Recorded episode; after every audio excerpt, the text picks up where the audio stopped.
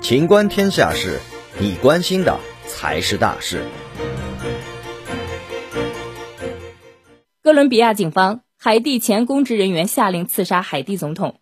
哥伦比亚国家警察总局长巴尔加斯十六号说，最新调查信息显示，海地一名前公职人员下令各武装团伙刺杀海地总统莫伊兹。